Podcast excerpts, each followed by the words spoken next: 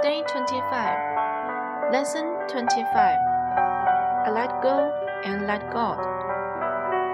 Today, I surrender control and I allow the part of God that is expressing through me to come into my life to guide me.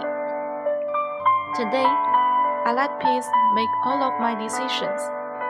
I let love tell me where to go, whom to see, and what to say.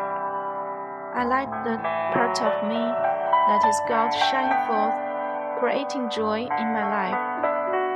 Today, I have the trust to surrender control. I let go and let God. Recommended reading Looking Beyond Judgment.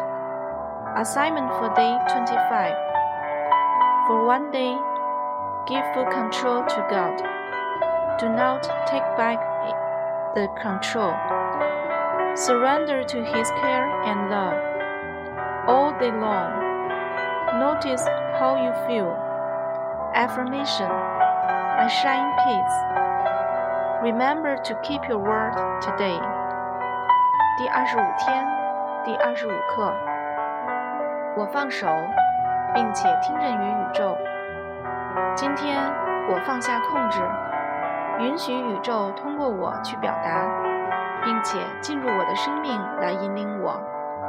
今天我让和平为我做出所有决定，我让爱告诉我去哪里，见什么人和说什么话。我让我神性的部分散发光芒，在我的生命里创造喜悦。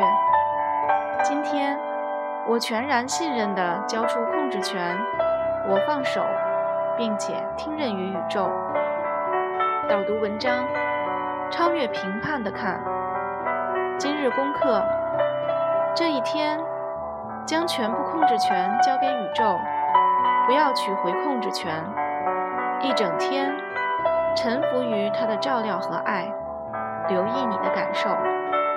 肯定语句：我照耀和平，谨记今天，信守承诺。